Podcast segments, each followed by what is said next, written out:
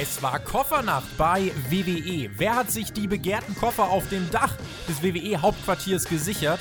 Und was ist eigentlich sonst noch passiert? Darüber wollen wir sprechen in unserem Rückblick zu WWE Money in the Bank.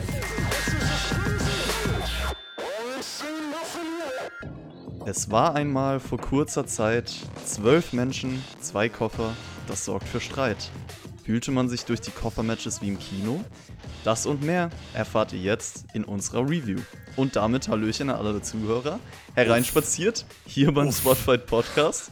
Wir sind Uff. gerade live auf YouTube, direkt nach Money in the Bank. Mein Name ist Chris und ich habe zwei motivierte, hungrige Leute dabei, die es nicht abwarten können, über diese Show zu sprechen. Tobi, du bist die ganze Zeit hier schon am Rum Wispern? Boah, wie, wie ich weiß nicht, ob ich nach diesem Anfang noch motiviert bin, aber ich äh, appreciate deinen dein Aufwand, äh, diese, ähm, diese Review sehr lyrisch zu beginnen. Wunderschönen guten Morgen. Es ist 3.36 Uhr am 11. Mai 2020. Wir haben uns Money in the Bank angeschaut. Die Geld auf der Bank Großveranstaltung mit dem einzigartigsten Geld auf der Bank Leitermatch der Geschichte, bei dem der Einsatz das Risiko wert ist. Ich wollte nur mal sagen, der Jonas Weber schreibt schon im Live-Chat, beste Unmod ever. Dankeschön, dass es gewürdigt wird, meine unfassbar tollen Reime, für die ich so lange gebraucht habe, sie aufzubauen. Ja, Björn, hello, du bist natürlich auch am Start. Was geht? Hey, yo, und Mahlzeit? Ja. Der Chris, der ist bereit. Er hält schon eine tolle Anmod bereit. Der Jobber, der bereit ist auch, auch bereit, bereit. War das jetzt auch ein Versuch? Ich habe jetzt on, ich muss improvisieren. Ja, komm, er hat eine Stunde vorbereitet oder so. Ja, ich muss improvisieren. Come on. Das war ein Reim, der war sehr fein. Und jetzt gehen wir in die Review rein.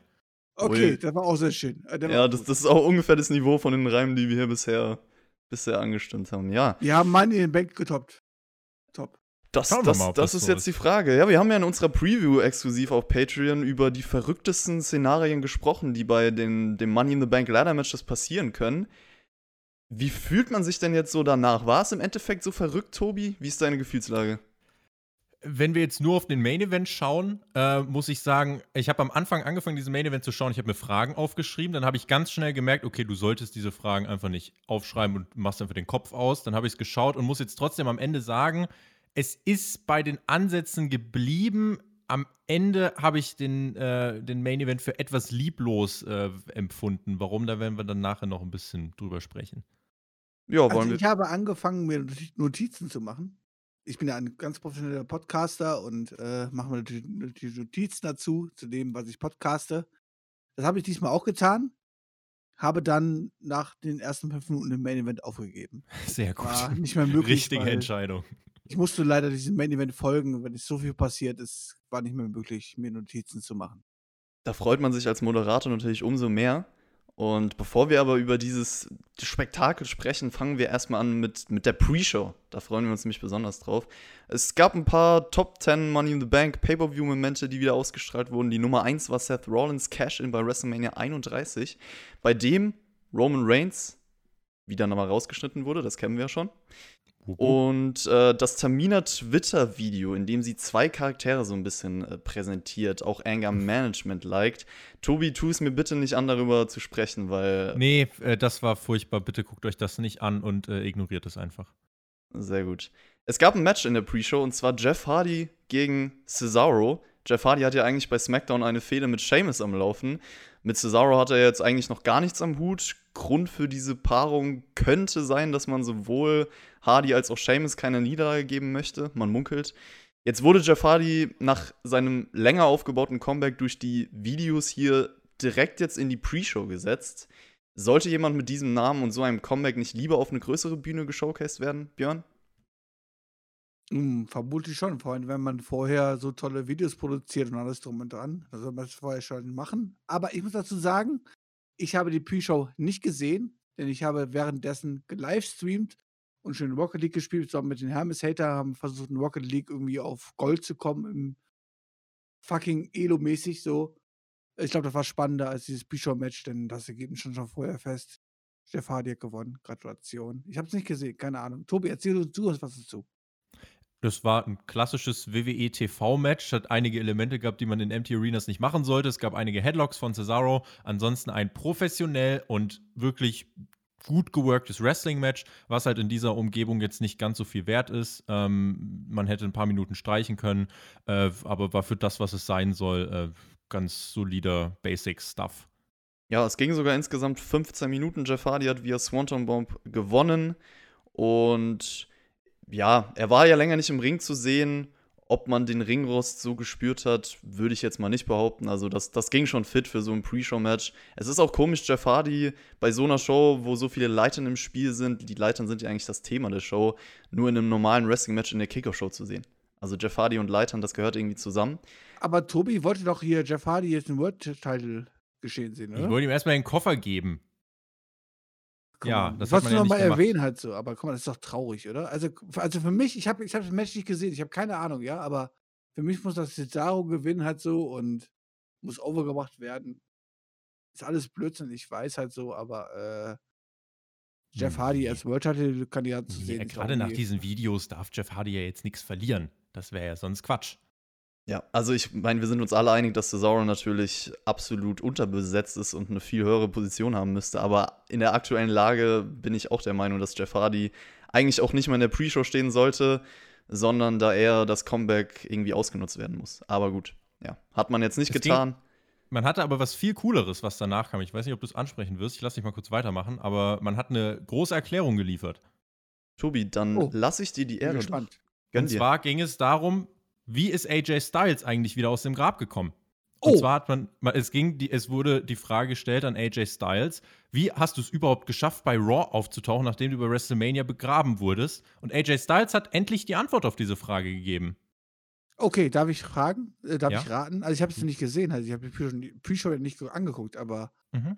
er hat wahrscheinlich geantwortet, er hat sich selber ausgebuddelt und ist dann zur Halle gelaufen.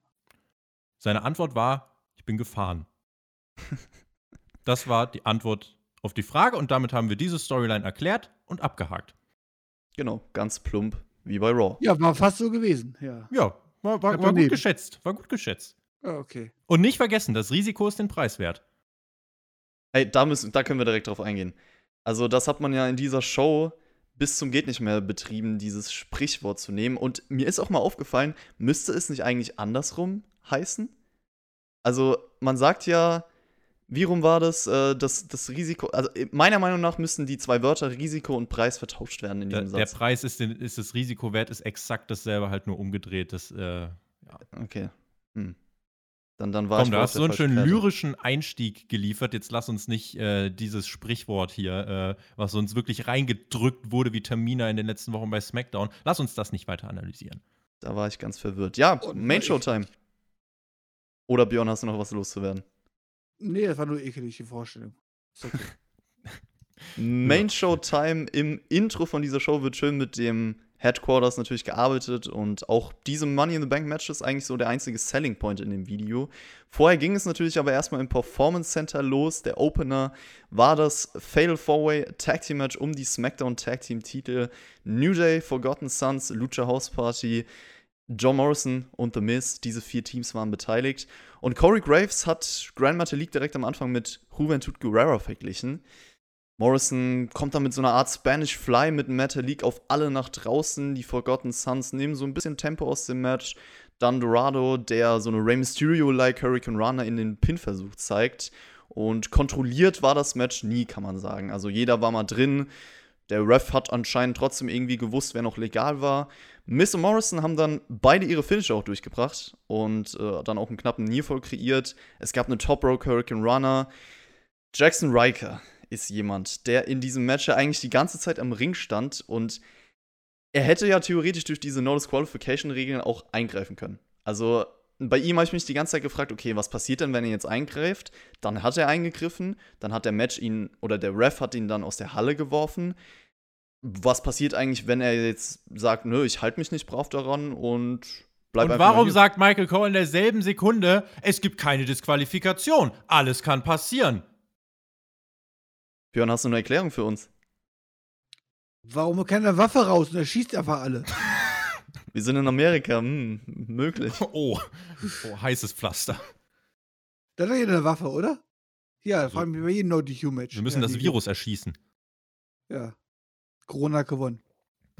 Ende des Matches ja. war dann das Big Ending von Big E und das sorgt nach einem ziemlich chaotischen Match für den Sieg von The New Day, also eine Titelverteidigung.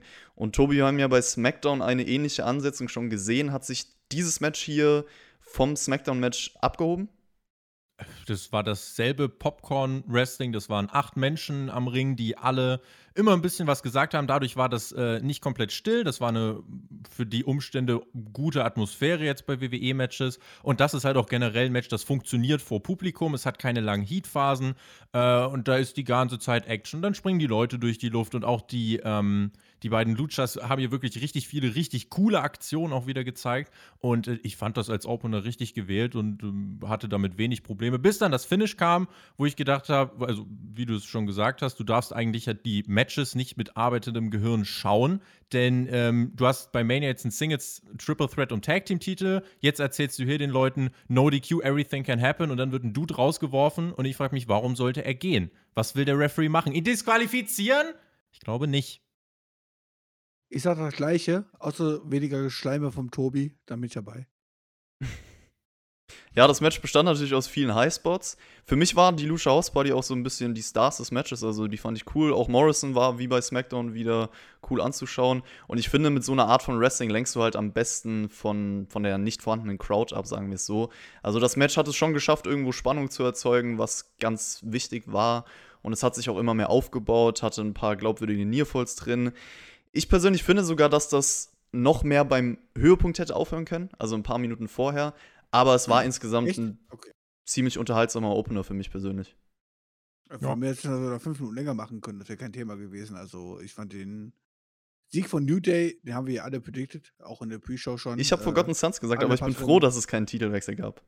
Alle Patreon-Hörer haben es ja gehört, die haben wir alle predicted, dass New Day hier gewinnen wird. Ähm, aber du hättest doch gerne noch, noch zwei, drei Minuten länger machen können, das wäre kein Thema gewesen. Opener war gut gewählt. Und ja, naja, schreibt, also wir haben halt hier vier Tag-Teams drin, halt so, äh, die alle gut wrestlen können, gar keine Frage, halt so. Ähm, und vor Publikum wäre es alles cool gewesen, so war es halt ein Opener, den man nehmen kann. Es schreibt schon jemand im Chat, wir hätten den Pay-Per-View als schlechtesten Pay-Per-View aller Zeiten beschrieben. Da hat jemand Nein. schon ganz schön weit gehört in diesem Podcast, scheinbar. Er kann sich in die Zukunft beamen. Tobi, ja, du hast, ja, ja, machen wir weiter. Ja, kommen wir erstmal am Fazit am Ende zu. Dann, dann wisst ihr, was wir wirklich von dieser Show gehalten haben. Tobi, du hast gesagt, dass du die Undertaker-Doku schon, schon gesehen hast, den ersten Part, dass sie schon auf mhm. dem Network ist. Und die hat ich man ja auch. Ich habe die ersten 25 Minuten geguckt, wollte ich auch mal erwähnen. Die hat man auch beworben bei der Show auf jeden Fall. Also da bin ich auch mal gespannt. Ist vielleicht ein Thema für den Nachschlag auf Patreon. Da kann man ein bisschen drüber sprechen am Dienstag. Kann man machen. Äh, ich kann die Doku tatsächlich äh, jedem empfehlen. Es ist halt äh, um das vielleicht nur kurz irgendwie anzureißen, der Undertaker sagt quasi, er hat Angst, dass die Leute ihn als Parodie seiner selbst betrachten. Letzten Endes muss ich sagen, ist genau das passiert. Man hat WrestleMania 33 beleuchtet. Du siehst, wie dieser Mann auch wirklich bei den Proben und so weiter, wie er quasi nicht mehr wirklich normal laufen kann. Äh, und dann das Match gegen Roman Reigns, wie er äh, überhaupt nicht zufrieden war. Ähm, und wie auch Aber eigentlich. Man sieht auch, wie er nicht zufrieden war. Das ist das genau. Interessante genau. dabei. Das ist genau. das Wichtige. Also er und sagt war quasi selber, dass er keine Parodie von sich selber sein möchte, aber er sagt auch, wie er. Ich habe nur die ersten 20, 25 Minuten geguckt, halt so, aber jeder ohne Scheiß gut durch die Doku an. Ist so. Ist ja. Und dann ganz am Ende war es sehr emotional auch nochmal, äh, als du gesehen hast, WrestleMania 33, wie dann auch Vince noch nach dem Event zu ihm gekommen ist.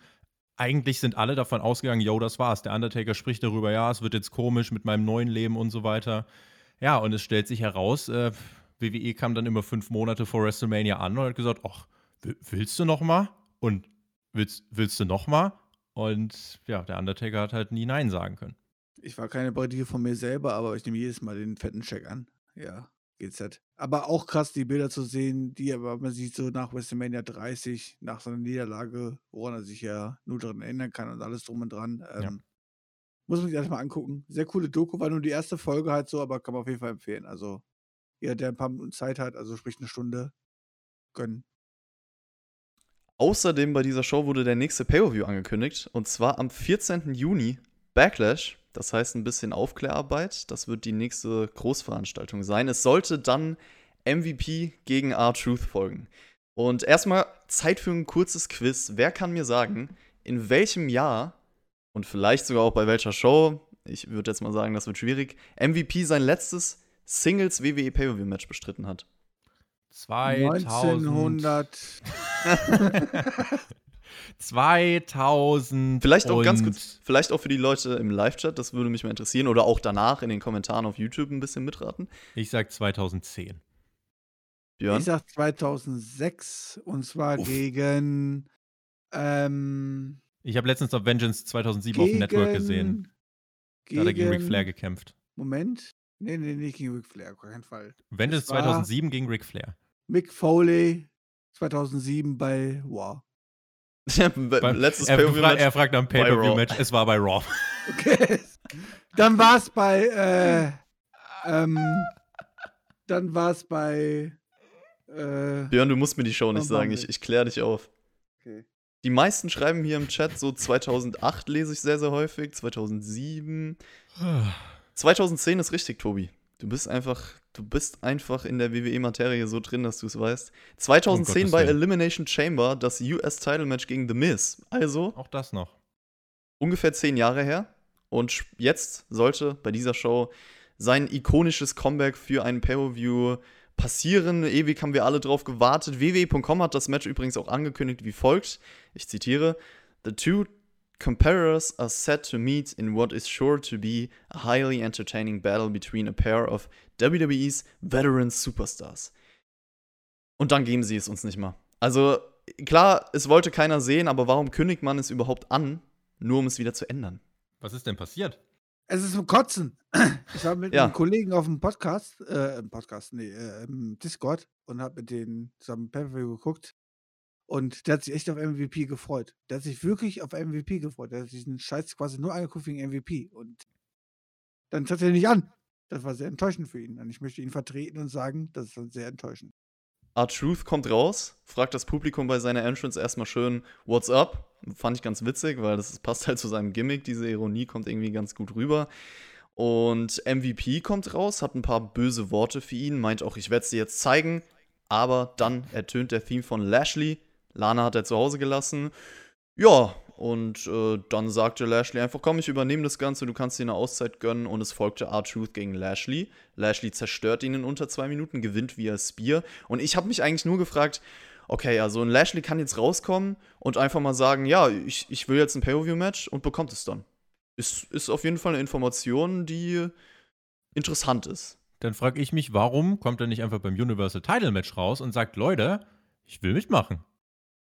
es ist so, äh, ja, Oder irgendwie wie dumm das, ist, er wollte gegen Artus antreten. wie das, wie das Finish beim äh, ersten Match auch hier verkaufst du halt den Zuschauer für Blödsinn, sondern Motto, ja, der fragt schon nicht nach. Das Ding ist halt, stell dir vor, du kündigst ein Match 24 Stunden vor dem Event random auf Twitter an und änderst das Match noch während des Pay-Per-Views noch mehr random zu Bobby Lashley gegen R-Truth und packst Jeff Hardys Comeback-Match nach Monaten in die Pre-Show. Also wie egal kann dir eigentlich das eigene Produkt sein? Also ja, fand ich äh, sehr fragwürdig. Was ich viel lustiger finde, ist, dass wir in der, äh, in der Preview darüber diskutiert haben, wie wir irgendwie diese Card voll kriegen und irgendwie drei Stunden Pay-View gefüllt kriegen. Und ich darüber gesprochen habe, dass dieses Match vielleicht 20 Minuten gehen könnte oder sowas halt so. Ähm, also ich habe dieses Match nie gesehen und habe eine Abwandlung bekommen, zwei Minuten Abfertigung. Aber ich glaube, es war auch besser als alles andere, denn, komm, sagen wir ganz ehrlich, das hat auf der Pay-Per-View-Card nichts zu suchen. Aber wirklich Ja. gar Je nichts schneller, desto besser. Einfach streichen, muss gar nicht da sein. Fertig aus. Ja, stimmt auf jeden Fall, dass man das so schnell abgehakt hat, ist definitiv gut für uns alle gewesen. Längeres Match musste man da nicht bringen. Lashley dümpelt halt so vor sich hin.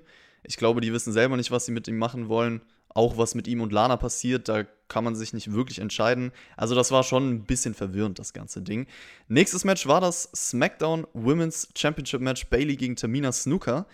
Und äh, vor dem Match wird auch Backstage nochmal versucht, so einen kleinen Keil zwischen Bailey und Sasha Banks zu treiben. Bailey muckt dann Tamina am Anfang des Matches. Äh, Tamina bricht dann irgendwann mal ihre Attacken ab, lässt Bailey Zeit zum Ausruhen. Warum auch nicht? Und man, ich sag mal so, man hat es versucht zu umgehen, dass diese zwei sich wirklich mit Wrestling-Sequenzen im Ring rumschlagen müssen. Bailey widmet sich dann erstmal so dem rechten Knie von Tamina, kann dann auch schwer, also Tamina kann dann auch schwer ihre Aktion durchbringen. Es gibt dann so einen Konter von Baileys oder von Taminas Superkick in die Kneebar Submission, die fand ich sogar ganz cool. Und äh, dann gönnt sich Bailey erstmal einen Schluck Wasser, bekommt dann aber die Wut von Tamina zu spüren, Diese wirft Bailey über den Kommentatoren-Pisch, bis Sasha Banks sich einmischt. Bailey kann Tamina einrollen und das Match nach 10 Minuten ungefähr gewinnen. Danach gibt es dann auch noch eine Attacke von Sasha Banks gegen Tamina. Björn, wie hat dir das gefallen? War das vielleicht ein Ticken besser, als du erwartet hast, oder war das ähnlich schlecht? Also ich glaube, in also diesem Moment muss ich gerade echt drüber nachdenken, ob die, deine Beschreibung dieses Matches nicht spannender war als das Match selber. Also, ähm, wenn dieser Pepe wie irgendeine Länge hatte in diesem Moment, dann war es genau dieses Match gewesen. Äh, Tamina mehr als zwei Minuten Ring zu ertragen, ist einfach unerträglich und macht keinen Spaß. Ähm, Bailey hat versucht, das Beste raus, rauszuholen. Ähm, es ist nichts Spannendes passiert. Alles, was wir in der Vorschau quasi spekuliert haben, was Spannendes passieren konnte in diesem Match, kam nicht in Frage. Es war einfach nur, ja, dieses Aufeinandertreffen. Sprich, Tamina hat dieses World Title Match bekommen, warum auch immer. Und ähm, ja, brauchte keiner. Ich habe auch ein Quiz. Wann hat Tamina ihr letztes Singles Pay-Per-View-Match bestritten? Oh, jetzt wird's interessant. Nie. Doch, doch, auf jeden Fall. Also ähm, stattdessen es steht der 24-7 Gürtel dazu. Ich sage Elimination Chamber 2013. Möb. Schade. Es war Extreme Rules 2014, damals noch in einem Match um den Divas-Title. Das ist auch schon ein paar Tage her. Ich habe, äh, als ich dieses, als dieses Match losging, habe ich gedacht, ja, ist eigentlich ganz gut, dass wir Tamina nicht ganz so oft in Singles-Matches sehen, so alle sechs Jahre einmal ist okay. Äh, dann habe ich dieses Match gesehen und tut mir leid, aber ich fand tatsächlich für ein Tamina-Match war das gar nicht so eine große Katastrophe wie befürchtet. Das war selbstverständlich noch weit weg davon, gut zu sein. Aber ich fand, das war eines der deutlich. bei den WWE-Fans einzuschleimen oder was ist da los? Nein, das war eines der deutlich besseren Termina-Matches. Und äh, es waren weniger Botches, als man es äh, ja, eigentlich hätte erwarten können. Du als AEW-Fan bist natürlich auch frauenmäßig relativ echt unter gefordert, ne? Also. wenn, du das, wenn du das als Grund nehmen möchtest, dann von mir aus. Äh, ansonsten, wie gesagt, ich fand in dem Match Termina das, was sie hat machen sollen, hat sie weitestgehend gut gemacht. Es gab so ein paar Timing-Probleme hier und da, äh, aber da fand ich, gab es schon, also gab es tatsächlich schon Schlimmeres. Äh, ansonsten zum Finish, da sieht der Face, Tamina sollte ja Face sein, sieht halt aus wie der Vollpfosten, aber da ist irgendwie bei WWE damit auch alles wie immer. Und ja, ich weiß nicht, das Ding ist halt, Tamina hätte halt eigentlich wenn sie smart ist, hätte sie sagen können, okay, Sascha, dann greif mich doch an, gib's halt in die Queue, aber dann habe ich jedes Recht der Welt, um ein Rematch äh, zu verlangen, äh, wo du dann vom Ringverband bist oder so. So rennt sie dann irgendwie äh, Sascha Banks hinterher und verliert dann nach dem Einroller im Ring das, äh, äh, das Match und auch nach dem Match dann hält Tamina Bailey zwei Eiszeiten im Samoan Drop Ansatz, um auf die Attacke von Sascha Banks zu warten. Auch da das Timing verpasst. Also, ich fand es aber trotzdem unterm, äh, unterm Strich, und da muss ich einfach fair sein, äh, fand ich das nicht so schlimm, wie ich dachte. Und das war wirklich eines der besseren Terminer-Matches. Also sie haben auf jeden Fall versucht, durch die Match-Story mit dem Bein so vom Wrestling abzulenken, kann man sagen, weil das Foking oder das, der Fokus war vor allem auf dem Selling, was auch erstmal die richtige Idee ist, finde ich persönlich. Das hat, das hat es vielleicht verhindert, so absolut grauenhaft zu werden. Ich habe es mir auch schlimmer vorgestellt, muss ich sagen. Aber ich finde trotzdem, das ganze Selling wirkt bei Tamina halt sehr gezwungen und auch die Underdog-Rolle in diesem Match, das steht ihr einfach nicht. Dann kommt halt dieses Finish dazu, was auch irgendwie unnötig war. Deswegen würde ich auch nicht sagen, dass das Match ansatzweise gut war oder so, aber ich kann schon verstehen, wo du herkommst. Ich muss aber gestehen, was auch viele im Chat schreiben. Mein Highlight war das Sasha Banks Outfit auf jeden Fall. Alright, dann springen wir zum nächsten Match und das war das Universal Title Match Braun Strowman gegen Bray Wyatt und der nette Bray Wyatt begibt sich zum Ring. Braun, muss man sagen, wird bei seiner Entrance dagegen eher nicht so freundlich und während diesem Match stand auch nicht das Wort live rechts oben auf dem Bildschirm. Das ist mir aufgefallen. Ich weiß nicht, ob dieses Match irgendwie aus der Reihe gefallen ist oder so, aber das, das war dann getaped und ja. ist ja auch ziemlich einfach zu sagen, warum. Also war ja nacheditiert. Ja, ja auf jeden Fall. Am Anfang des Matches alle Aktionen, die Strowman zeigt, wurden erstmal belächelt von Bray Wyatt, kann man sagen. Und irgendwann wurde es dann aber doch zu viel. Strowman rennt dann eigentlich wie jedes Match irgendwo ungestüm rein und auch hier wieder einfach in den Kommentatorentisch. Und äh, dann kam die Puppe von Bray Wyatt ins Spiel, die Schweinepuppe feuert ihn an. Und äh, Bray Wyatt kann dann auch ein paar Aktionen durchbringen, auf jeden Fall. Fragt sich dann irg irgendwann auch selber so, hm, wie kann ich das eigentlich tun? Und ist so ein bisschen in seinem Kopf halt drin. Es geht sogar die Sister Abigail durch, sorgt aber nur für einen Two-Count. Und dann folgt der Chokeslam von Strowman. Die interessanteste Sache natürlich auf jeden Fall die letzten Minuten, denn die schwarze Schafsmaske kommt wieder zum Einsatz und Strowman hat die auf einmal im Gesicht, also beachtet auf jeden Fall die Maskenpflicht heutzutage. Wyatt ist sich dann oh. schon, schon siegessicher, freut sich wirklich, dass er Strowman auf seiner Seite hat. Strowman kniet vor ihm nieder, alle Puppen freuen sich auch, Braun ist home. Aber nein, Strowman nimmt die Maske ab, wirft sie auf den Boden, löst sich sozusagen von seiner Vergangenheit, tritt auf die Schafsmaske und besiegt Wyatt nach 10 Minuten via Power Slam. Wir hatten vorher besprochen, so es gibt schon viele Storytelling-Möglichkeiten für dieses Match. Hat man da etwas draus gemacht, Tobi? Mein lieber Bieber, will ich erstmal sagen. Äh, vielen lieben Dank für den Superchat. Ähm, dieses Match hatte für mich ein Problem. Eigentlich auch wirklich nur dieses eine. Es war ein World Title Match. Das ist halt quasi komplett in den Hintergrund gerückt. Äh, ohne Titel würde ich jetzt, glaube ich, noch ein bisschen positiver sein. Also, ich finde diesen Bray Wyatt-Charakter an sich verträglicher als den Fiend. Und äh, auch, dass dann halt diese Firefly Funhouse-Figuren am Start sind, all right. Aber ich weiß nicht, dieses ganze World Title Picture von SmackDown hat gerade, finde ich, einige Baustellen, dass dann halt Puppen in einem World Title Match auftauchen. Es gab diese Sister Abigail von Wyatt, da habe ich kurz mal die Stirn gerunzelt und gedacht, ach, was wollt ihr jetzt bitte nicht machen? Ähm, und dann hat man halt, die, die Story war ja basically, man hat das Blatt gewendet und man hat eigentlich die ganze Story darauf aufgebaut. Braun Strowman wird mental dadurch beeinflusst, dass Bray Wyatt äh, diese ganze Schafsmassengeschichte aufgreift. Und jetzt ist aber so, Bray Wyatt bricht komplett darunter zusammen, dass äh, Braun Strowman diese Maske aufsetzt. Und ähm, ja, man wählt jetzt diesen Weg und will dann jetzt, glaube ich, aufs nächste Match aufbauen, wo es dann äh, möglicherweise den Fiend gegen Braun Strowman gibt. Zum Fiend selbst gab es hier überhaupt keine Erklärung. Wo war er? Warum war er nicht da? Warum war der komplett raus? Also den hat man einfach verschwiegen deswegen, ich weiß nicht, fürs World Title Picture ist das alles nicht wirklich förderlich. Für das Match selbst, für das Storytelling war es eine interessante Art und Weise, um es weiterzuführen. Und ich bin mir auch ziemlich sicher, dass es da weitergehen wird. Björn, deine Meinung zum Match? Ja, ich kann Tobi eigentlich fast nur zustimmen. Also es war eigentlich für mich ein reines Aufbau, wie ich auch schon in der Pre-Show quasi gesagt habe, ähm, zum Hauptmatch, wo es dann gegen Fiend gehen wird. Ähm, Braun Strowman hat hier Bray White mehr oder weniger in die Schranken gewiesen. Aber es ist ja nicht Bray White, der besiegt werden muss, es ist Fiend, der besiegt werden muss. Und ich denke, die Story hat genug Potenzial dafür, auch weitergeführt zu werden. Ja, also ich sag mal so, Bray Wyatt, dieses ganze Gimmick ist natürlich nicht dafür gemacht, um gute Wrestling-Matches aktuell zu haben. Darüber brauchen wir uns nicht unterhalten. Das war auch eher so ein Segment hier, würde ich fast sagen. Ich fand es vom Storytelling aber für das, was sie vorher erzählt haben, definitiv sinnvoll umgesetzt. Also der Strowman-Charakter, du hast ihm ja im Vorfeld so Zweifel gegeben, diese zwei Seiten im Vorfeld präsentiert und damit dann auch im Match gespielt und im Endeffekt konnte er halt seine vergangenen Dämonen besiegen. Also war schon okay so.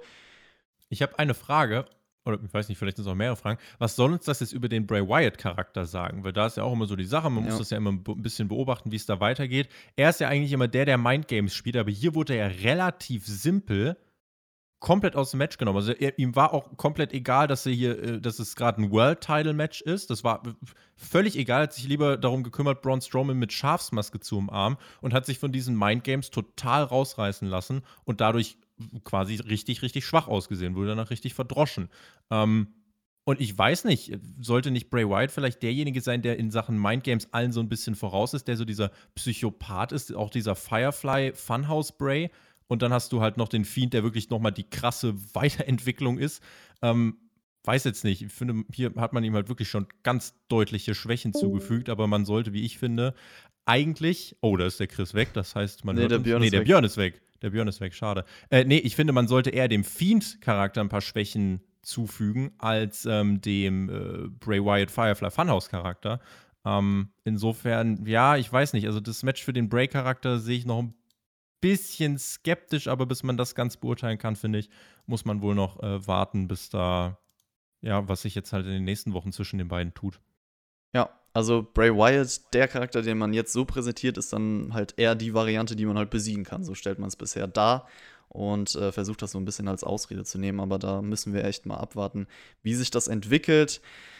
Ich glaube, über das Hacker-Video haben wir bei SmackDown schon philosophiert und äh, der war auch wieder hier bei der Show, hat gemeint, keiner ist sicher. Mal schauen, wie sich das in den nächsten Wochen auflöst. Ihr könnt gerne mal in den Live-Chat schreiben, wer ihr denkt, der dahinter steckt oder auch in die Kommentare. Und äh, wir sehen dann auf jeden Fall vor dem WWE-Title-Match äh, bei der Show ein paar Backstage-Interviews. Eins mit Drew McIntyre, der sich auf jeden Fall motiviert zeigt. Auch die Rollins-Promo in seiner typischen Art, der auch wieder meint, ihr braucht mich als Champion, ich bin der Auserwählte, um euch in die Zukunft zu geleiten. Und Was meint dieser Mann? Ja, Und vor allem, äh, wenn ich, wenn, ich, wenn ich mir dieses Match anschaue, Seth Rollins hat gesagt, ich muss, die, ich muss diesen Titel gewinnen. Wenn ich diesen Ge Titel nicht gewinne, dann ist das alles eigentlich auch gar nichts wert. Ich muss diesen Titel gewinnen. Ist das jetzt eigentlich dann nach diesem Match schon wieder vorbei? Oder ich, wie gesagt, ich weiß nicht, wo er hin will mit mir und warum. Aber irgendwie scheint es ja auch keine Rolle zu spielen, weil gewonnen hat er ja auch nicht. Ja, die Leute schreiben in den Chat, Björn ist der Hacker. Ich weiß, ich weiß auch nicht. Björn hat sich irgendwie rausgehackt aus dem Ding. Mal schauen, wann er wieder auftaucht. Das ist, es ist genauso wie das Money in Bank Ladder Match bei uns einfach unpredictable und verrückt. Und äh, ja, ich kann dir zustimmen mit dem Rollins-Charakter. Also ich bin da auch noch so ein bisschen. Ich habe Fragen auf jeden Fall, sagen wir es so. Es folgte dann das WWE-Title-Match, Drew McIntyre gegen Seth Rollins. Und passend zum Gimmick, Seth Rollins hatte direkt einen neuen Theme. Und ja, das scheint dann wohl eine längere Nummer zu werden, wenn man das schon so Man- ausführt. Doubling Down würde man, oder Double Down würde man im Englischen sagen, ne? Man will halt dieses Gimmick pushen. Wie gesagt, ich- finde es eigentlich fast auch ein bisschen schade um Burn It Down. Äh, der, der hat mir eigentlich ein bisschen besser gefallen als Theme-Song. Aber man muss halt auch sagen, dass jetzt dieser Theme natürlich besser zu dem Gimmick von Rollins passt. Also insofern, äh, das ist schon in Ordnung. Aber wie gesagt, das Gimmick von Rollins selbst ist mir weiter zu verwaschen, zu billig und ähm, zu langweilig irgendwie. Ich müsste halt erstmal wirklich einen Beweggrund haben, um zu wissen, so, was, was genau willst du jetzt? Und irgendwelche verwaschenen 0815-Aussagen und auch Woche für Woche dieselben äh, bringt halt nichts. Also den Mund aufmachen, ganz viel reden, aber nichts dabei sagen, ist halt, äh, ja, bringt nicht so viel. Mal schauen, ob du das Match besser fandest als jetzt äh, das Gimmick von Seth Rollins. Ist, es hatte auf jeden Fall deutlich mehr mit richtigem Wrestling zu tun als das Match davor. Rollins hat auch McIntyres Schwachstelle vielleicht gefunden mit seinem linken Knie, hat die öfter bearbeitet. Es gab zu Beginn auf jeden Fall viele Rest-Holds, es wurde sehr methodisch geführt. Und dann ging es irgendwann los, dass schon wieder jemand auf das Kommentatorenpult flog. Also das hat man bei dieser Yay. Show auf jeden Fall sehr, sehr gerne genutzt. McIntyre kommt dann nach einem Kick von Rollins schon bei 1 raus. Auch der Frog Splash reicht nur für 1. Und ich fand die Benutzung hier cool, weil man endlich mal einen Überraschungsmoment in diesem Match gebracht hat und ein bisschen Feuer reingebracht hat. Aber du kannst mir natürlich auch gerne widersprechen. Äh, Rollins will dann den Stuhl einsetzen, aber überlegt sich das nochmal anders, legt ihn weg, zeigt dann zum Beispiel auch den Superplex in den Falcon Arrow, diese typische Aktion von ihm. Der Claymore Kick wird in den Superkick gekontert. Der Stomp von ihm sorgt nur für den Nearfall. Und am Ende traden sie dann eigentlich Moves hin und her. Der Claymore Kick beendet dann das Match nach 19 Minuten 20. Und Drew McIntyre bedankt sich nach dem Match bei Seth Rollins. Sie schütteln Hände. War das das beste Wrestling-Match an diesem Abend? Das war das beste Wrestling-Match an diesem Abend, ja, finde ich schon. Ähm, ich habe eigentlich, am Anfang habe ich so gedacht, ja, es ist so ein bisschen langsam und ein bisschen behäbig, aber gut, du hast halt Rollins mit dieser Heat-Phase, dann kam das mit dem Kommentatorenpult, ich bin da bei dir. Und äh, ab dann wurde es eigentlich immer besser und du hast coolere Spots gehabt. Es gab diesen German aus der Ringecke, wo natürlich Rollins ziemlich obvious abspringt, aber spektakulär sah es dennoch aus mich stört halt so ein bisschen, dass McIntyre jetzt auch immer vor den Claymores von drei runterzählen muss und so. Ich weiß nicht, gerade so ohne Fans bringt das halt, also das äh, bringt halt gar nichts irgendwie zu dem Match dazu, äh, fügt dem nichts hinzu, was das Match irgendwie besser macht oder so. Die Finishing-Sequenz fand ich dann cool, die war dynamisch und auch der Claymore-Kick kam dann so ein bisschen aus dem Nichts und das Match war unterm Strich auch das, was man, denke ich, erwarten konnte. Die Titelverteidigung war auch die einzig richtige Entscheidung und äh, ja, das war das beste Match des Abends. Ja, also ich finde erstmal, so ein Match ohne Publikum sollte vielleicht nicht 20 Minuten gehen, wenn dann so eine Heat-Phase kommt. Also die lange Heat-Phase. WWE worked aber weite TV-Matches. WWE worked keine Empty Ja, genau. Arena-Matches. Das war auch zum Beispiel in der Pre-Show mit Hardy und Cesaro das Problem. Leider. Ja, das Problem ist einfach, dadurch kann es nur träge wirken, weil ja gar kein Heat aufkommen kann. Das ist ja so eigentlich der Sinn dieser, dieser Phase. das Publikum so soll dann ey, ey, ey machen. Ja. Ja. So war das auch hier. Ich finde aber zum Glück wurde es besser. Also das muss man sagen, vor allem auch durch diese coolen Kontersequenzen, durch die Tempowechsel ist das noch ein ansehnliches Match geworden auf jeden Fall. Man hat auch am Ende schön auf, auf Big Moves aufgebaut, eine coole Finishing-Sequence reingebracht. Ich würde sogar sagen, mit einer Crowd wäre das, hätte das Potenzial gehabt, sehr gut zu werden. Und so war es trotzdem ein gutes Match. Ja. Also gut war es schon. Ja, es ist halt, ne, du hast halt das Problem, dass du jetzt wirklich dich fragen musst, wie geht's jetzt weiter mit Drew, weil der Sieg war clean. Seth Rollins, wie geht's mit ihm weiter? Seine ganze Sache, er muss diesen Titel gewinnen. Das hat er jetzt nicht geschafft. Es gab ja dann noch nach dem äh, Match die Sequenz, wo die beiden sich gegenüberstanden und Drew McIntyre sich bedankt hat, hat Seth Rollins den Handschlag angeboten.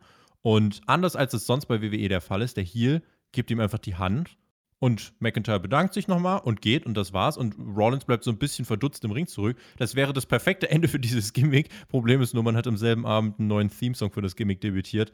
Insofern glaube ich, das Ende ist da nicht so wirklich nah. Ähm, aber das mit dem Handshake zum Beispiel war ein cooles Element.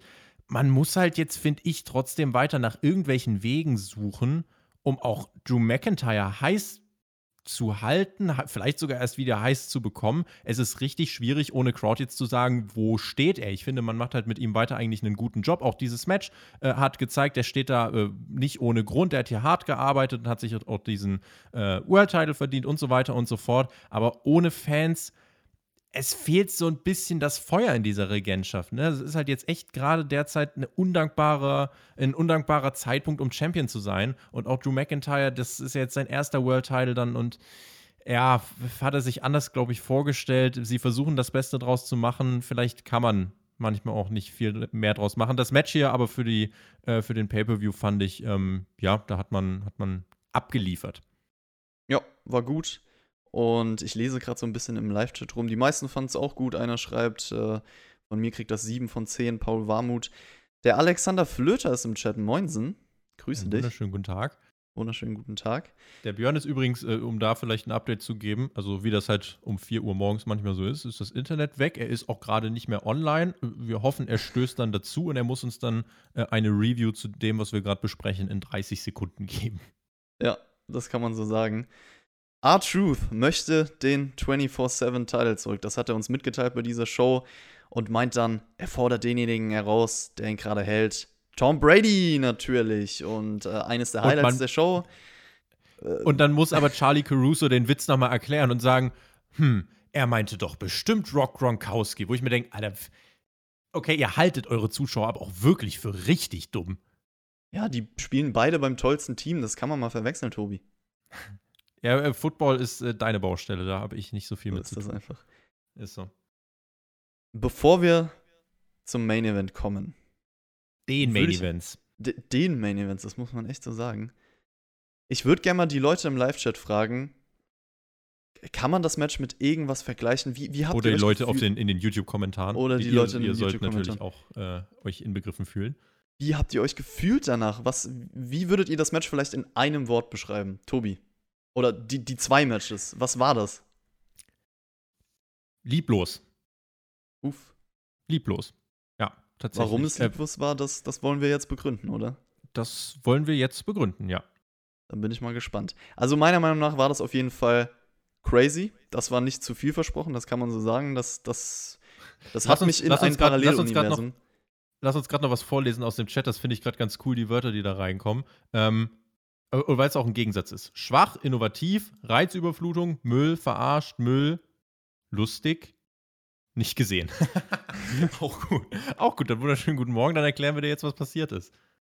Genau, es ging nämlich um die Money in the Bank Ladder Matches, dieses Mal ganz anders, durch das WWE Headquarters. Auf der einen Seite die Männer, auf der anderen Seite die Frauen. Beide Matches starteten gleichzeitig und das Ziel ist es natürlich, die Koffer vom Dach des Gebäudes abzuhängen. Ja, wollen wir vielleicht erstmal mit dem Frauenmatch starten und da auch die Teilnehmer sagen, das waren natürlich Shayna Baszler, Nia Jax, Carmella, Dana Brooke, Asuka und Lacey Evans. Und man muss ja sagen, Frauen und Männer haben sich auch mal überlappt, haben sich auch gegenseitig mal getroffen. Das hat man schon so umgesetzt. Aber erstmal bei den Frauen. Die starteten ja sozusagen in der Eingangshalle, Asuka war auf so einer Erhebung, ist dann auf alle runtergesprungen, hat direkt den Aufzug geholt, ist reingestiegen. Und Tobi, da dachte ich mir sofort, ich habe an dich gedacht, Das ist ja logisch gewesen, oder? Sie will so schnell wie möglich in den Aufzug und hoch. Machen wir einen Schritt nach dem anderen. Die Leute kommen da raus, machen ihre Entrances, in, äh, die Männer in, der, in einem Fitnessstudio, die Frauen von diesen Fahrstühlen. Komplett im Charakter, komplett in Ring-Gear. Shayna Baszler macht auch wirklich erstmal ihre Pose und so weiter. Und Asuka ist ja eigentlich smart. Die startet schon ein Stockwerk weiter oben. Ist also, hat einen wirklichen Vorteil eigentlich gegenüber den anderen. Was macht sie? Sie springt nach unten und plättet alle. Alright. Dann hat sie Fahrstühle vor sich und drückt einen Fahrstuhl und dann geht sie rein und drückt nach oben und ähm, dann geht die Tür zu. Die Leute versuchen noch die Tür irgendwie zuzumachen, aber es klappt nicht. Asuka hat eigentlich, hoffe ich, wenn sie nicht ganz dumm ist, in den zehnten Stock gedrückt. Da sind drei Fahrstühle. Und alle, die vor diesem Fahrstuhl sind, mit dem einen Fahrstuhl, mit dem Asuka wegfährt, gucken sich dumm an und nehmen die Treppe. Und das war so der Punkt, ab dem ich gemerkt habe, alright, du sollst wahrscheinlich bei diesem Match überhaupt nichts hinterfragen, weil what in the actual fuck? Und Asuka vor allem, sie fährt auch nicht ganz nach oben, sondern ist scheinbar irgendwie nur zwei Stockwerke nach oben gefahren. Das ist äh, ja, ganz merkwürdig. Ich finde, hier hätte man auch viel mehr mit diesen Fahrstühlen auch noch machen können eigentlich. Die waren hier halt am Anfang mal so ein Element bei Asuka, aber danach fast eigentlich gar nicht mehr. Äh, und dass man halt natürlich hier dann schon so nach dem Motto, ja, Leute, wir produzieren das einfach runter und ob da drei Fahrstühle sind oder einer, ist egal, äh, hat mir halt gezeigt, ich sollte vielleicht nicht ganz so viel über dieses Match nachdenken. Das wird auf jeden Fall auch eine Aufgabe, das hier durchzugehen. Also, man kann vielleicht mal weitermachen. Es, es gab einen Raum, in dem dann auch Stephanie McMahon. Es gab viele Räume. Es gab einen Raum, in dem dann auch Stephanie McMahon aufgetaucht ist und Dana Brooke dachte sich so clever, wie sie ist, hm, da hängt doch ein Koffer überm Tisch. Und wenn ich diesen Koffer jetzt abhänge, dann habe ich das Match vielleicht gewonnen. Aber Stephanie hat sie dann ein bisschen aufgeklärt. Was? Wie? hat sie die Regeln vorher nicht gecheckt, so oft wie das gesagt wurde, oder was ist da passiert, Tobi? Die wollte lieber Cash abhängen, würde ich sagen. Äh, der Vertrag äh, war ihr egal. Keine Ahnung, ich kann es dir nicht sagen. Generell, wa wa was ist in diesem Match bis dahin passiert? Dana Brooke ist dumm, hat die Regeln nicht verstanden. Carmella versucht, um das Match gewinnen, Moonwalk zu machen. AJ Styles redet mit Bildern und boxt Wände. Es war auf vielen Ebenen schon sehr comichaft inszeniert. Carmella hat dann auch erstmal ihre Tag-Team-Partnerin attackiert mit einem schönen riesen Poster, Plakat. Richtig harte Aktion. Einfach durch Pappmaché gehauen. Ja. Und äh, Dana Brooke ist, es ging dann auch schlecht weiter für sie, weil wir sind in so einen Raum gegangen, wo ein Mitarbeiter ein bisschen geputzt hat. Asuka hat ihn angeschrien und der hat natürlich nichts gecheckt, wie jeder von uns. Dana Brooke ist da natürlich als einzige ausgerutscht, die Arme. Und äh, ja, man muss sagen, die Frauen haben es dann als erstes geschafft, ganz oben anzukommen. Und Nia Warum? Jax, Warum die Frauen es zuerst geschafft haben? Das Problem an dieser, also es, wir wollen ja erstmal bei den Frauen bleiben, okay. Ähm, aber du hast eigentlich so, ich hätte mir erstens eine Übersicht gewünscht, in welchem Stockwerk sind wir eigentlich gerade. Das hätte mir zwischendurch geholfen. Ich meine, es ist halt äh, Postproduktion. Also, dass das du heißt, hier mit Logik kommst, ist wirklich. Äh, ich weiß, es tut mir leid. Sehr okay. gewagt. Aber ich weiß, das ist nur eine Sache. Und ansonsten frage ich mich trotzdem, auf einmal völlig random sind Nia Jax, Lacey Evans und Asuka ganz oben. Und vom Rest erfahren wir nichts mehr. Also überhaupt gar nichts mehr. Und das ist, deswegen sage ich lieblos, weil die waren dann halt auf einmal oben, aber du lieferst überhaupt keine Erklärung, warum die anderen es eben nicht schaffen. Oder du sagst mir nicht mal, wo die anderen sind. So nach dem Motto, ich frage mich die ganze Zeit, na, wann kommen sie denn, wann kommen sie denn, wann kommen sie denn? Und man sieht sie einfach nie wieder. Und das ist der Punkt, den ich meine eben mit lieblos. Du hättest hier viel mehr Potenzial gehabt, um einfach noch so kleine Sachen auszuerzählen. Ja, also was ist denn jetzt mit Dana Brooke und mit Carmella? Haben die sich jetzt gegenseitig irgendwo äh, im Buffet gekloppt oder was ist da noch passiert? Und das fand ich halt irgendwie schade. Oder wo ist Shayna Baszler geblieben? Solche, solche Sachen. Und ähm, das fand ich halt da nicht ideal ähm, gelöst. Und es war dann auch tatsächlich, dieses Women's Match war halt auch, es war einfach vorbei. Ich habe gedacht, okay, dann kommen jetzt gleich nach und nach alle nach oben, aber äh, Scheibenkleister. Asuka hängt einfach den Koffer ab. Und das war's. Shayna Baszler war ja tatsächlich auch noch oben dabei, aber die wurde so ein bisschen vernachlässigt auf jeden Fall. Also das hat mich auch extrem gewundert, weil wir ja alle auch auf sie getippt haben und dann war es im Endeffekt so, Asuka ist oben, Baron Corbin will schon den Männerkörper Ehrenfrau. ab Ich sage das nicht oft, aber. Ehrenfrau. Highlight der Selbst Show. Asuka möchte Baron Corbin vermeiden. Ich weiß gar nicht, was Baron Corbins Problem ist, dass er Asuka davon abhalten will, den Women's Koffer abzuhängen. Ich weiß nicht, was sein Problem ist, aber er ist sowieso komplett bescheuert. Und Asuka macht das einzig Richtige und sagt: Junge, was ist eigentlich dein Problem? Wirft ihn nach unten und hängt den Women's Koffer ab. Corbin damit äh, ist nachher noch zum Mörder geworden. Der ist wahrscheinlich jetzt sowieso erstmal im Knast, also da nicht Gedanken drüber machen. Aber Asuka, Hashtag Ehrenfrau. Und ihr hört dieses Wort nicht oft von mir. In diesem Fall ist es maximal angebracht. Ich dachte mir auch so, danke, danke, danke, danke. Und du hast schon gesagt, sie hat das Match gewonnen. Sie hat den Koffer dann einfach abgehangen. Ich hätte That's it. nicht damit gerechnet.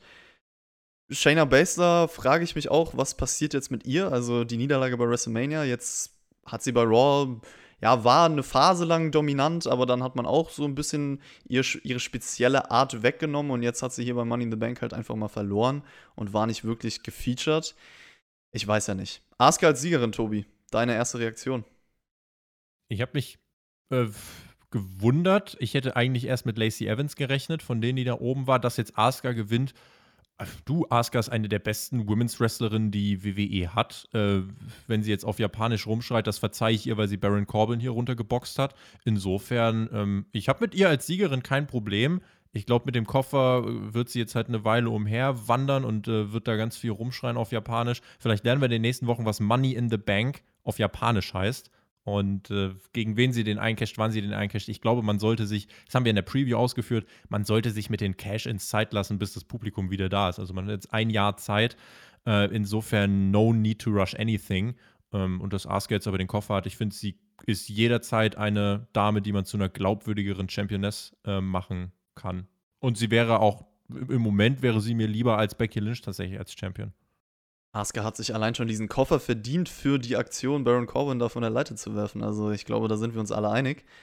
Ansonsten hast du schon recht. Also Asuka ist einfach eine der besten Wrestlerinnen in diesem Roster. Ich hoffe, dass sie vielleicht ihr Gimmick ein bisschen ablegen kann, bevor sie dann Champion wird. Aber ansonsten habe ich auch kein Problem damit. Ich finde es halt nur ein bisschen schade, wenn man sich Shayna Baszler auf der anderen Seite anguckt. Da habe ich Ja. dann doch den Blick drauf. Ja, also es ist halt das Problem bei Shayna Baszler. Er hat jetzt in den letzten Wochen an Wind verloren. Man hat ihr Wind aus den Segeln genommen. Das geht los bei der WrestleMania-Niederlage, geht weiter, dass sie sehr generisch wirkt jetzt bei äh, den Raw-Ausgaben und äh, irgendwie nur so zu einer von vielen wird. Und hier ist sie es nicht mal wert, im Finish involviert zu sein. Und das finde ich tatsächlich finde ich kritisierenswert, ähm, dass sie da wirklich überhaupt keine Rolle spielt. Und wie gesagt, es ist lieblos, dass man auch da nicht zeigt, ja, was ist denn jetzt mit ihr? Wo ist sie denn? Wo hat sie sich denn verlaufen? Hat sie den Weg nicht gefunden? Hat sie AEW angerufen und gefragt, ob die noch sie für die Women's Division haben können? Ich weiß es nicht. Ähm, ganz merkwürdig und äh, ja, auf jeden Fall, wie man hier mit Shayna umgegangen ist, äh, fand ich ähm, sehr schlecht gelöst. Lieblos. Die ganze Männerseite war vielleicht noch ein bisschen verrückter, kann man fast so sagen. Da startete, Oh yeah. da startete das ganze Match, nennen wir es jetzt einfach mal so, im Fitnessstudio. Auch eine interessante Wahl, dass man das einfach da starten lässt. Und äh, Baron Corbin hat auch erstmal einen Spiegel kaputt gehauen. Ich frage mich auch, wie viel die Kosten dann insgesamt so werden. Ja, Hauptsache, Hauptsache erstmal ein paar Leute entlassen, damit man vier Wochen später das eigene Performance Center schrotten kann. Großartig. WWE. AJ Styles wurde dann von Otis unter Gewicht eingeklemmt. Ray hat ihm nicht geholfen. Und das war dann auch der Grund für AJ Styles, einfach zu sagen: Nee, nee, ich will den Koffer nicht. Ich will meine Rache gegen Rey Mysterio für diese Aktion. Ich hatte bei Raw eine Promo, warum ich diesen Koffer unbedingt gewinnen muss und gewinnen werde und warum ich das jetzt alles stärker gemacht hat. Nee, ich rede lieber mit Bildern, lass mich von einem Raum mit dunkelblauem Licht äh, ablenken und renn Rey Mysterio nach, der irgendwie noch ähm, auch plötzlich äh, völlig random in der Toilette anhalten muss äh, und Bruce Pritchard trifft. Es sind ganz viele merkwürdige Dinge passiert. Apropos merkwürdige Dinge. Im Bad gab es dann Brother Love, der auftauchte. Das hat man ja generell in diesem Match so ein bisschen versucht zu integrieren. Also ein paar ältere Namen. Doink the Clown war auch mal kurz zu, also beziehungsweise es sollte an Doink the Clown erinnern, sagen wir es mal so. Und auch ein John Laurinaitis, der mit People Power kam, dann Kuchen ins Gesicht bekommen hat. Also da hat man schon versucht, mit, mit lustigen Elementen zu arbeiten. Aber ich weiß, hat das bei dir funktioniert? Also hast du wirklich so gesagt, ah, das ist authentisch und lustig? Ist, hat das Meme-Potenzial? Weil ich fand es immer noch, es ist zu geforst in dieser WWE-Bubble. Das ist so ein bisschen mein Problem. es kam drauf an, also Brother Love, mit dem habe ich halt nicht so eine Verbindung. Das, das habe ich halt einfach in Kauf genommen. Aber John Laurinaitis ist halt jemand, jemand, wo ich halt früher zu der Phase natürlich on Wrestling geschaut habe und das dann doch lustig fand, muss ich sagen. Auch wie er das ja. Gimmick eingesetzt hat mit People Power. War schon ein kleiner Lacher bei mir, ja. Ja. ja. Und ansonsten, AJ Styles, wenn wir schon über den Mann sprechen, der hatte auf jeden Fall Angst vom Undertaker, vom Bild vom Undertaker und ist dann auch in so einem Raum mit Särgen gewesen, hatte Flashbacks zum Boneyard-Match. Also dieses Story-Element hat man versucht weiterzuführen, Tobi. Hat man weitergeführt, ja, man greift es auf, aber wie gesagt, die Story ist ja erklärt. Er ist einfach aus dem Grab gefahren zu Raw. Damit ist ja die Story abgehakt. Paul Heyman hat sich schön ein fettes Gericht gegönnt, ist erstmal. Klischeehaft, wie Paul Heyman an fünf Buffettischen alleine sitzt. What the fuck, Alter. Früher hat man ihn Walrus genannt und jetzt äh, ist Paul Heyman in diesem Money in the Bank Match. Könnte meinen, er hätte Besseres verdient als Raw Headbooker, der sich jetzt auch wirklich alle Mühe gibt. Äh, ja, nee, das hat man hier wirklich als Klischee weiter ausgeschlachtet, aber das sind so diese kleinen internen WWE-Seitenhiebe, die macht man halt. Na gut. Das war auch der Punkt, wo die Frauen und Männer sich gegenüberstanden und sich angeschreit haben. Otis wirft dann Essen auf Heyman, die Essenschlacht bricht aus und da dachte ich mir, okay, okay, come on. come on, Jungs. Und Shayna Baszler, das war, also, das war auch eines der Highlights von mir. Auf einmal ging sie auf Rey Mysterio los. Es gab den Sleeper gegen Rey Mysterio und ich dachte mir so, oh, gibt's jetzt hier Intergender Wrestling? Jetzt geht's ja richtig ab. Shayna hätte auch einfach den Männerkoffer abhängen sollen. Vielleicht war das ja ihr Ziel. Deswegen hat sie der Women's Koffer gar nicht gejuckt. Sie hat Rey Mysterio ausgeschaltet und wollte dann eigentlich den Männerkoffer abhängen. Das hat aber nicht geklappt. Ähm. ich weiß nicht, es, also auch dieser Moment, äh, das ist ja auch im Zuge dieses äh, Brawlstar passiert, auf einmal stehen sich Nia Jax und Otis gegenüber. Was war das bitte für ein geiles Bild? Und Otis dann auch geht einfach in den nächsten Raum, findet dann auch noch ein paar Küchlein und ich dachte, okay, Otis geht am Buffet verloren, Leute. Otis verliert das Match wegen dem Buffet, aber war dann nicht der Fall. Das waren so, das war fast eigentlich die lustigste Phase des Matches, würde ich sagen. Otis wurde auch generell von Essen abgelenkt, muss man sagen. Vince McMahons Büro. Also, wir haben ja in der Preview und auch schon vorher, ihr habt in den Kommentaren unter der SmackDown-Review einige Ideen geschrieben, was so in dem Büro drin sein könnte. Und ich war wirklich enttäuscht, weil das war ja fast leer.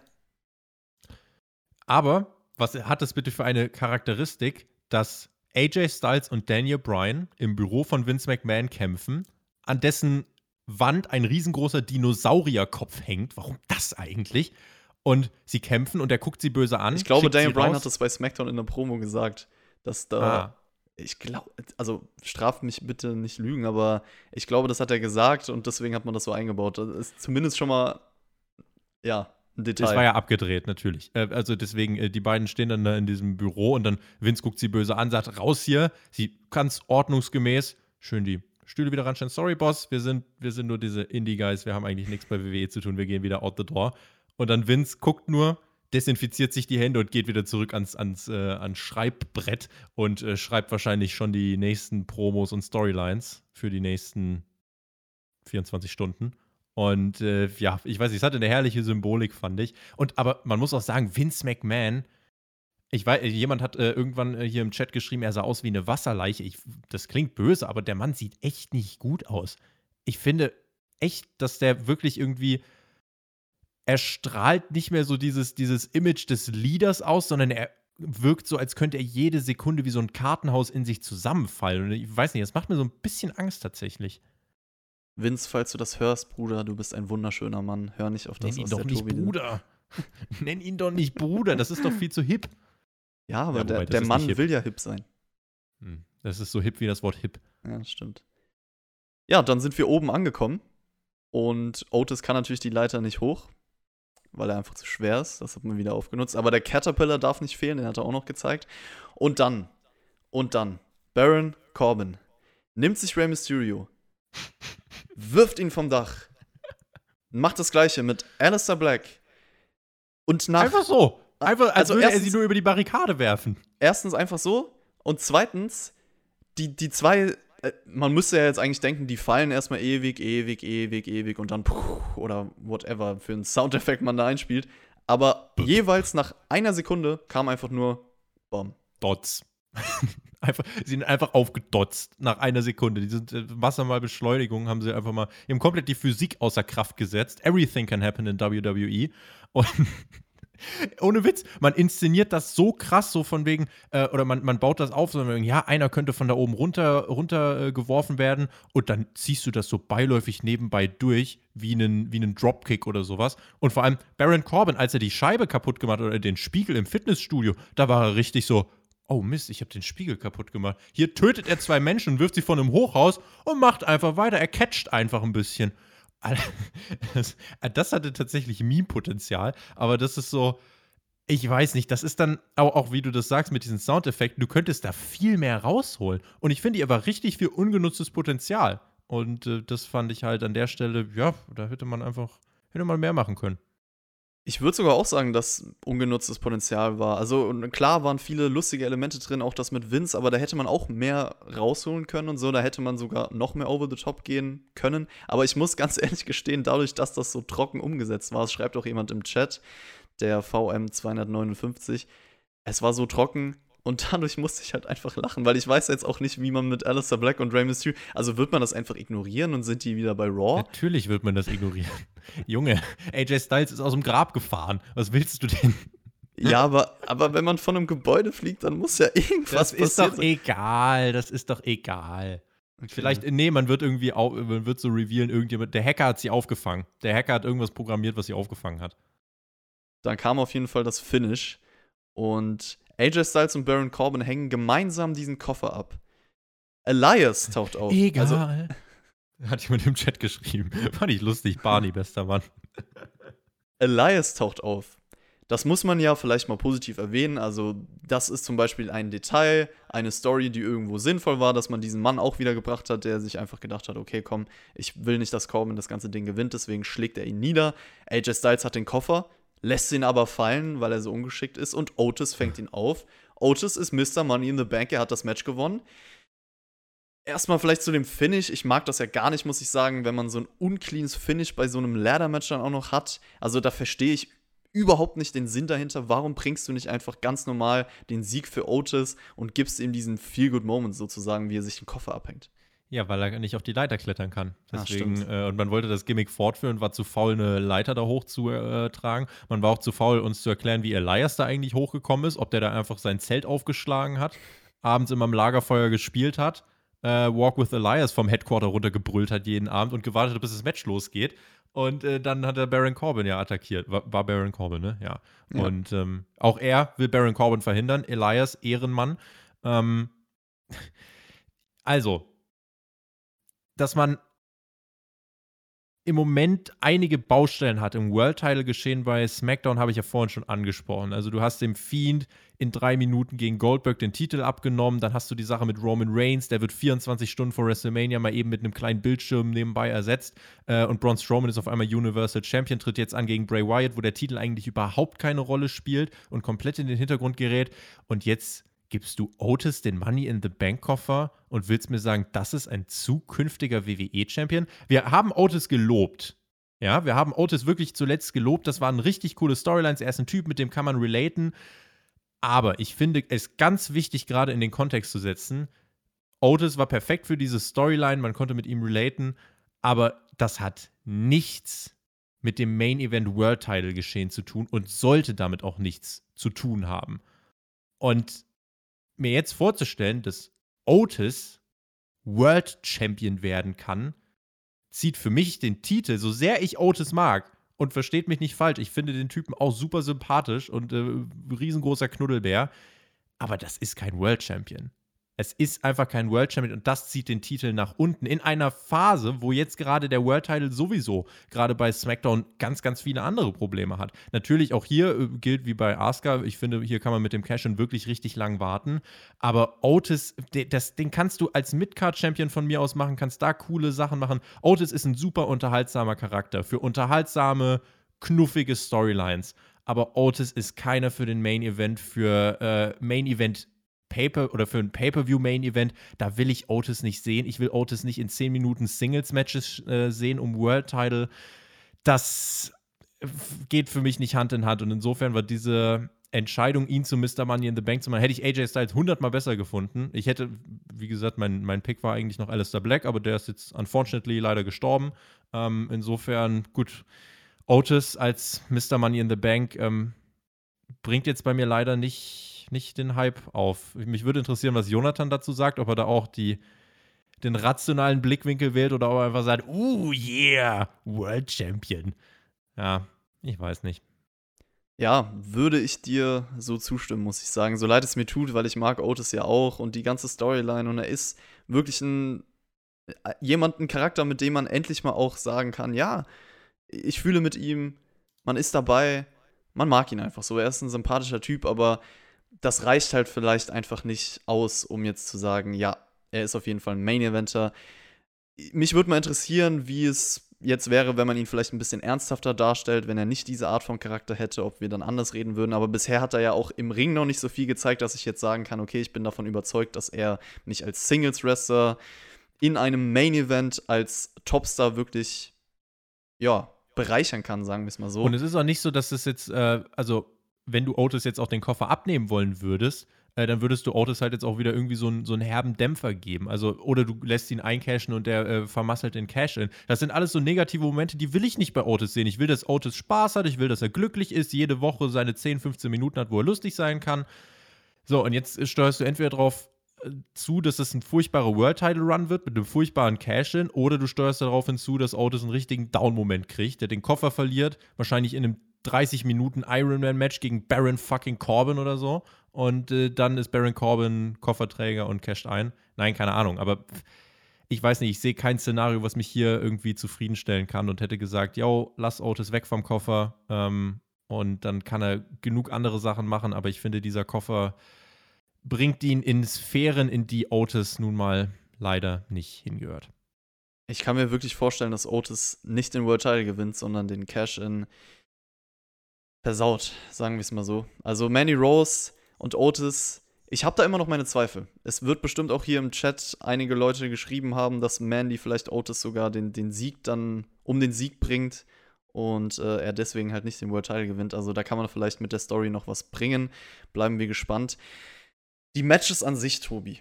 Also es ist schwer, das jetzt zusammenzufassen. Du hast es ja, als diesen Main Event zu bewerten wie ein Wrestling-Match, das kannst du Das sowieso nicht, weil es kein Wrestling-Match war. Es war einfach eine ganz andere Art von Unterhaltungsform. Es hat es auf jeden Fall geschafft, irgendwo ein, in ein anderes Universum zu beamen. Ich finde auch, dass da definitiv unterhaltsame Momente drin waren. Auch ein paar Details, die ich cool fand. Ich glaube, wir sind uns einig, haben wir ja schon gesagt, dass man da hätte mehr rausholen können noch. Ich will mich noch kurz unbeliebt machen wenn ich das einmal darf. Ich ziehe jetzt gern Heat, ähm, aber ich stehe voll hinter dieser Aussage. Man kann dieses Match so bringen, wie man gemacht äh, wie man es gemacht hat.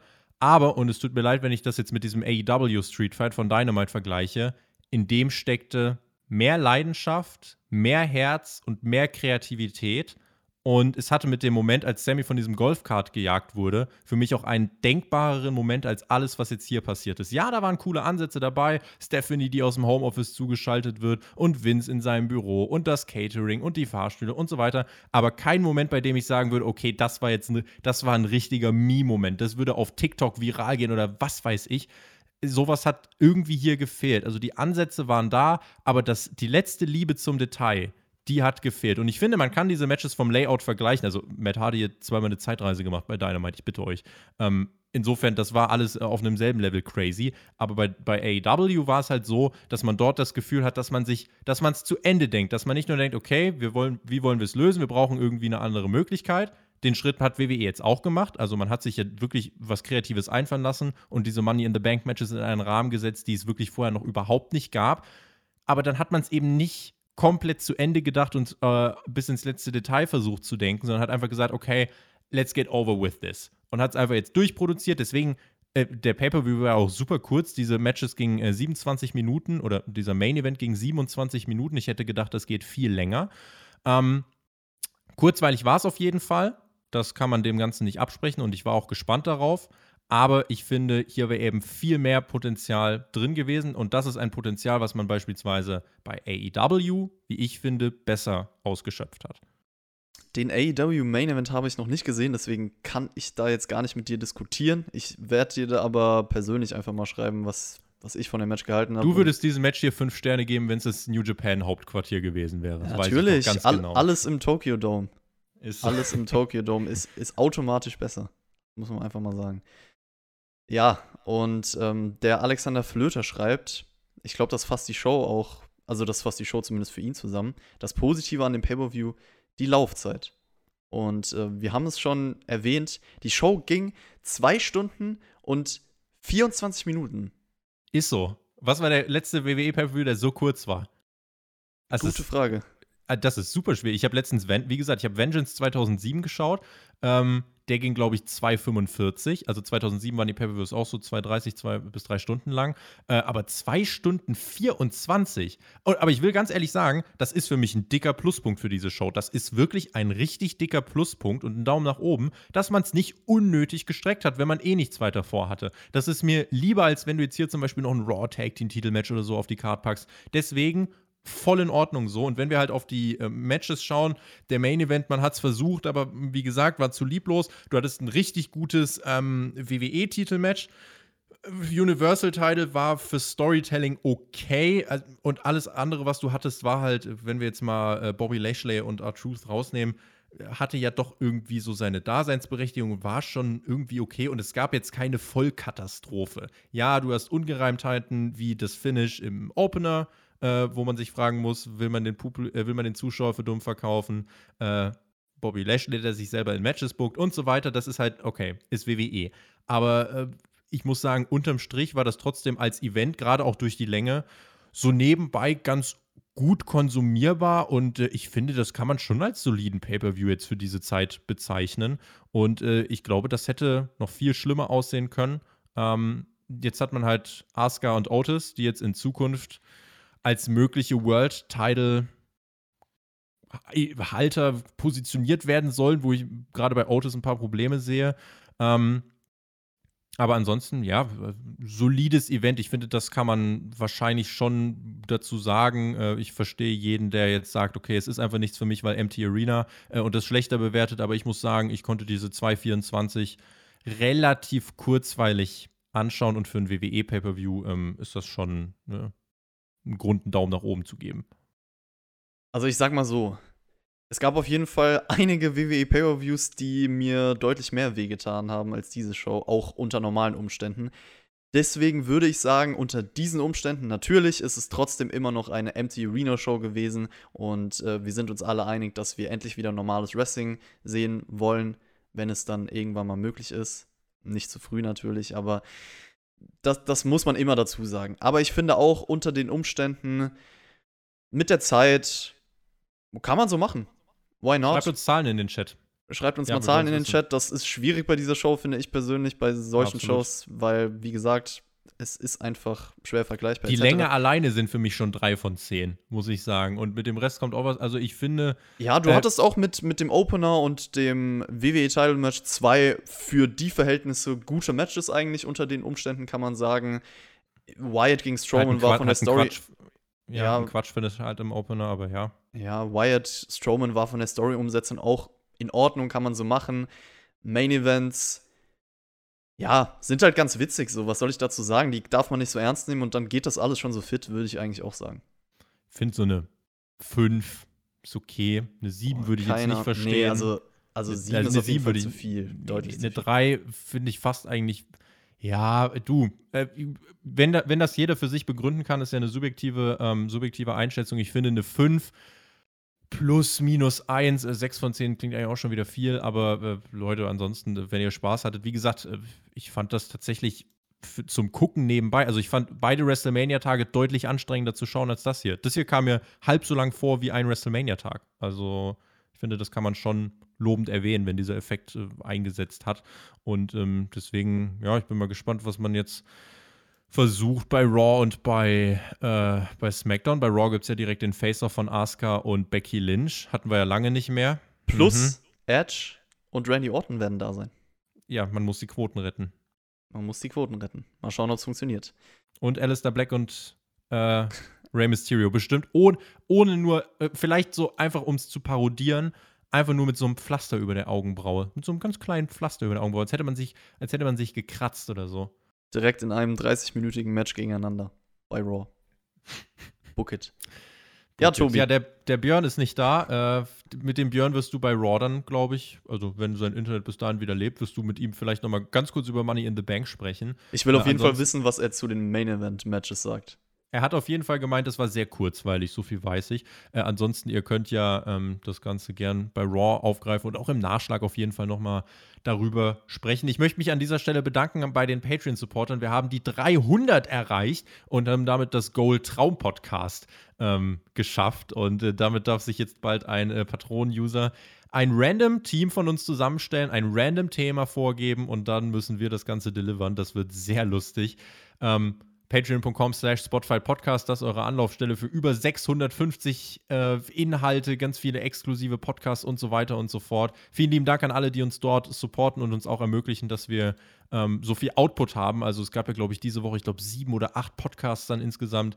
Wir hauen da ordentlich raus, aber wir haben da auch Bock drauf und ähm, die Patreon-Supporter sind äh, die, die das mit maßgeblich ermöglichen. Das noch als kleine Dankesrede am Ende auch an alle hier im Live-Chat die sich um 4 Uhr, jetzt 46 in der Früh hier mit uns um die Ohren geschlagen haben. Vielen lieben Dank. Und auch danke an die Leute, die hier sogar was gespendet haben. Das muss man auch nochmal sagen. Der Beef ja. mit Chris und Björn geht weiter. Du hast, sein In du hast ihn gekickt hier raus. Ich habe ihn rausgekickt, Aha. jetzt kommt's raus. Hm, tut mir leid, Leute. Tut mir mhm. einfach leid. Mhm. Ich bin schuld. Hatet mich. Hatet mich in den Kommentaren. Ich bin schuld. Lasst es nicht am Björn aus. Es war nicht das Internet. Nicht, dass wir deswegen jetzt Raw machen müssen. Bis Raw holst du dir ihn bitte wieder. Ich versuch's, Tobi. Vielleicht kann ich bitte. ihn überzeugen. Ja, ja super. Dann danke ich jetzt einfach mal nur dir. Und es hat mich wieder mal gefreut. Ich würde sagen, wir schließen die Review ab. Wir sind natürlich jetzt trotzdem noch weiter für euch hier ein bisschen im Livestream am Start. Aber ansonsten war es das erstmal für diesen Podcast. Lasst es euch gut gehen. Bis zum nächsten Mal. Vielen lieben Dank fürs Zuhören. Genießt Wrestling und ähm, bleibt dran. Wir freuen uns über alle Kommentare, freuen uns äh, über eure ja, Einschätzungen zu diesem ja doch skurrilen Pay-Per-View. Ich bin gespannt, wie sich die Punkte aus äh, oder wie sich das ausgeht mit den Punkten in den Kommentaren und äh, auch wie die Abstimmung aussieht. Bin gespannt und äh, in diesem Sinne, macht's gut. Auf Wiedersehen. Tschüss.